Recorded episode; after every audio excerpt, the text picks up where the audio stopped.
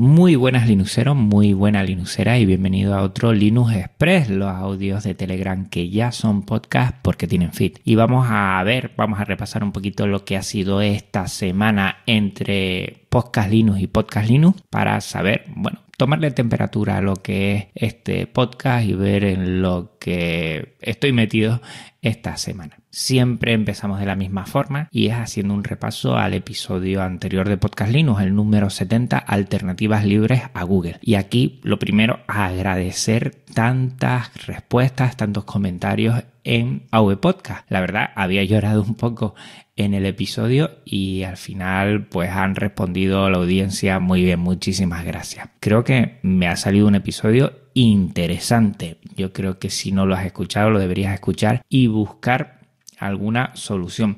Me han hecho alguna petición, me han hecho también alguna corrección.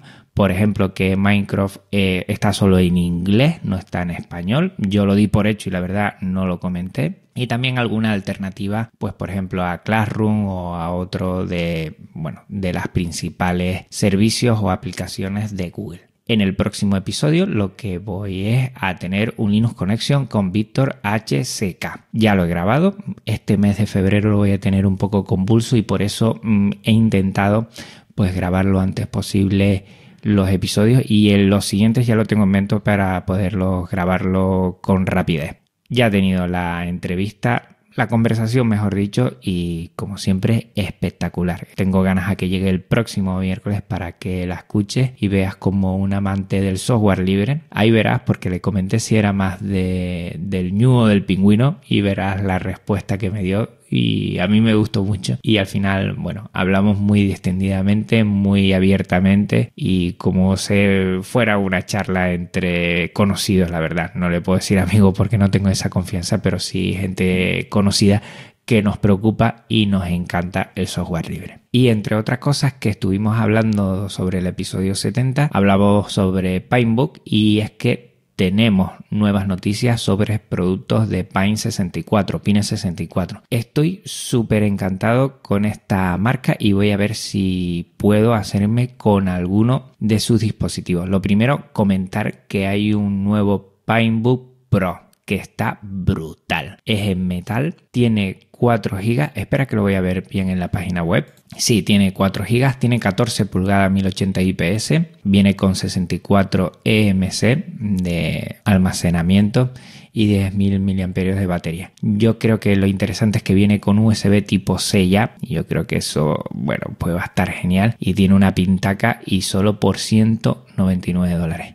Me va a costar mucho tenerme que hacer con él porque es que eh, estoy últimamente ya coleccionando lo que son netbooks. Pero la verdad es que mm, me han puesto los dientes largos y la miel en los labios y ya veré qué hago. Pero es que además ya han sacado ese famoso PaintTap que ya han puesto un precio, 79 dólares y 99 dólares por, por tener tanto la tablet como, atención, un teclado magnético. Y eso me ha dejado flipando. Esta va a venir con 10,1 pulgada, 2 GB de RAM, 16 de almacenamiento. Se me hace un poquito pequeño en el almacenamiento. Wi-Fi, Bluetooth. Bueno, veremos a ver. Mm, me llama más la atención la tablet, pero bueno. Y también han sacado ya una versión para desarrolladores de lo que es el PinePhone, ¿eh? para que empiecen a trastear con él y todo esto. Bueno, pues aquí va, aquí va con una velocidad increíble, Pine 64, y es que me llama mucho la atención esta marca. Seguro que cae antes o después en este año 2019 algo más de esta marca. Y bueno, hablando con esto, también eh, tengo un nuevo proyecto en mente de un dispositivo que es hacerme un NAS doméstico, tener un NAS en mi casa. A raíz del episodio 70, pues vi la necesidad pues de tener, bueno, pues algún tipo de almacenamiento en la nube, pero que sea propio y así ya desquitarme de todo lo que tengo por ahí que es privativo. Entonces lo más coherente es hacerse con un NAS doméstico. Estoy viendo, no descarto, todavía estoy mirando cosas, no descarto eh, pues hacerme con algún servidor x86 de segunda mano, por ejemplo, y tenerlo en casa. O hacerme con un NAS, pero meterle evidentemente eh, Genio Linux. O también he visto que con algún ARM puede ser interesante. Por ejemplo, yo tengo aquí el, lo que es la Raspberry Pi 3 pero mm, eso se queda un poco justo, la verdad, y las pruebas que he hecho, pues, mm, bueno, no queda bien. He estado mirando cosas y caí en un podcast que es de José Jiménez, que es ARM para todos y ahí te va comentando las alternativas a la Raspberry Pi. Está genial, te lo tienes que descargar y escuchar, que está muy bien. Y a raíz de él estuve preguntando, he entrado en Telegram tanto en el canal de ARM para todos como de un grupo de ARM que está fenomenal y ahí me he estado comentando. Ahí ha estado el gran jefición Carlos, que por cierto, él tiene una solución de NAS comprándose muchos elementos de Pine 64 y eso es lo que más me está llamando la atención por ahora. Pero bueno, no descarto nada, ¿eh? No descarto nada porque también me han hablado de microserver G8, pillarme algo de eso. No sé.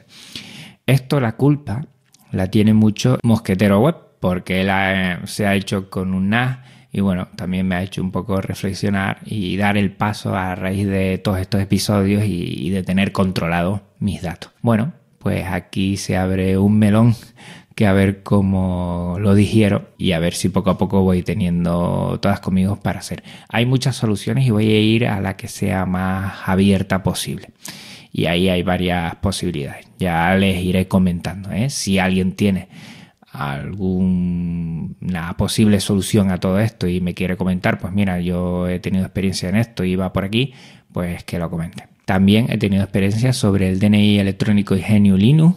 Me pillé hace poco a raíz que vi al secretario en el colegio firmando digitalmente cosas del centro. En su ordenador, pues pensé a ver cómo sucedería esto con GNU Linux y bueno, me hice con un lector de DNI electrónico, puse y actualicé mi DNI electrónico y todo esto lo he desglosado en un hilo en Twitter que creo que está bien el hilo en Twitter porque así lo que hago es compartir. El Twitter lo puedes leer sin estar logueado y llega mucha más gente. ¿eh? Aunque no descarto ponerlo también en el blog para que la gente lo vaya viendo y no obligarles a pasar por Twitter, pero creo que es un entorno interesante para divulgar Geniulino. Y la verdad es que funciona a la perfección. ¿eh? Es la primera vez que, veo que temas administrativos con GNU Linux no hay que poner ningún pero.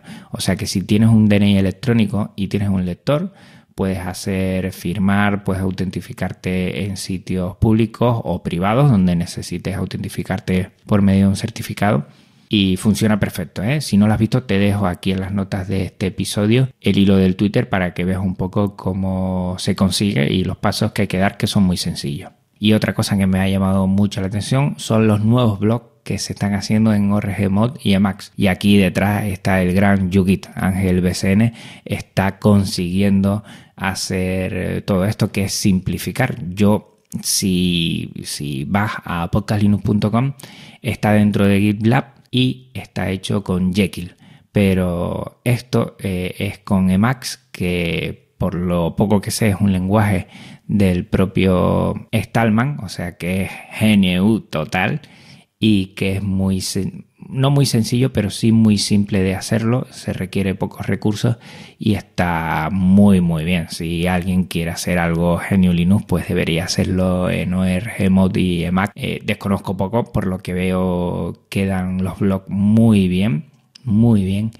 Y bueno, por ahora yo no voy a cambiar porque no tengo mucho tiempo para trastear y, poder volver a, reaprender todo esto, pero, pero funciona, me encanta. Gfiction lo tiene, lo tiene Quijote Libre y también lo tiene Yugi, que Yugi es el que está a la avanzadilla de todo esto y, funciona pues muy interesante. Puedes hacer hasta podcast por medio de esto, puedes subir post y, y te queda un blog muy minimalista, pero muy, muy rápido, muy, muy rápido.